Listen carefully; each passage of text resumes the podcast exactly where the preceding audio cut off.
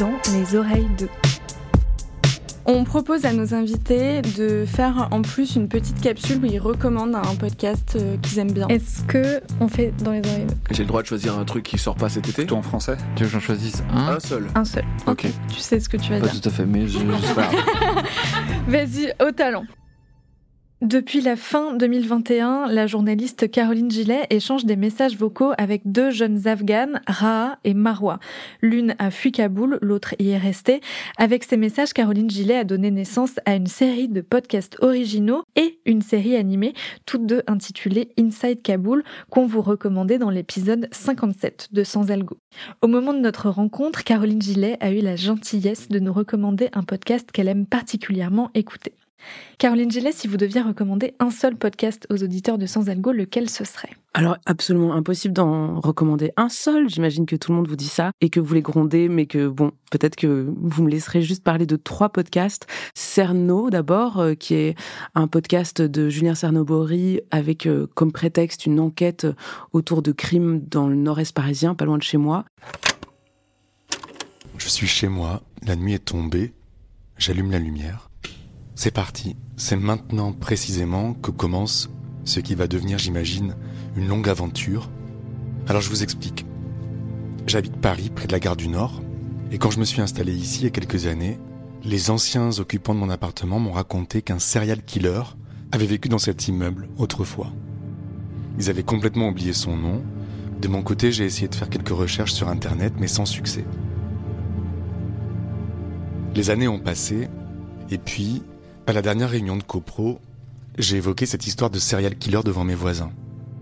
À ce moment-là, une de mes voisines m'a dit qu'elle connaissait le tueur.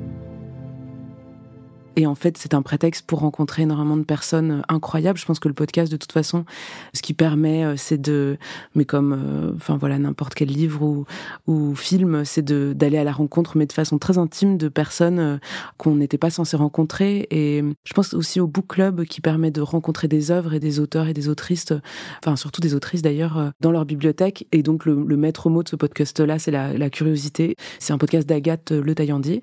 Depuis l'enregistrement de cet épisode, le studio de podcast Louis Média a renommé le flux de son podcast nommé Book Club en Pépite au pluriel. En cherchant Pépite dans votre plateforme d'écoute, vous trouverez tous les épisodes du podcast recommandé par Caroline Gillet. Et sinon, sur la question de l'Afghanistan, je pense euh, au podcast de Michel Ouimet qui s'appelle Interprète afghan, partir ou mourir. C'est un podcast qui a été fabriqué dans les mois qui ont précédé l'arrivée des talibans à Kaboul. Donc en fait, ce podcast euh, a, s'est terminé et est sorti au moment où moi je commençais ma relation avec Marwa Hera qui a donné lieu au podcast Inside Kaboul. Et c'était assez touchant parce que j'ai été amenée à rencontrer Michel Ouimet qui est à la retraite aujourd'hui, qui est une grand reporter euh, plutôt de l'écrit, qui a énormément travaillé pour la presse écrite sur énormément de terrains de guerre. Et elle s'est retrouvée un petit peu comme moi dans une relation épistolaire qui l'a accrochée plus que prévu, puisque euh, elle a commencé à échanger avec des interprètes afghans. C'était au moment où les talibans se rapprochaient de Kaboul et il fallait trouver des solutions pour les aider à sortir. I have regretful. I'm 100% regretful. Why did I work? Je regrette à 100%. There's no one right now, no one- Pourquoi j'ai fait ce travail-là? Maintenant, il n'y a plus personne qui nous aide. Tout le monde s'en fout. J'ai mis ma famille en danger. On pensait qu'il y aurait un bon futur, mais il n'y a pas de bon futur. Dans mon village, il y avait une école pour filles. Ben, ils l'ont attaqué il y a quelques semaines, puis ils ont tué plein de jeunes filles, des mineurs. C'est pour ça qu'on essaie. On espère que le gouvernement canadien va faire quelque chose pour nos vies.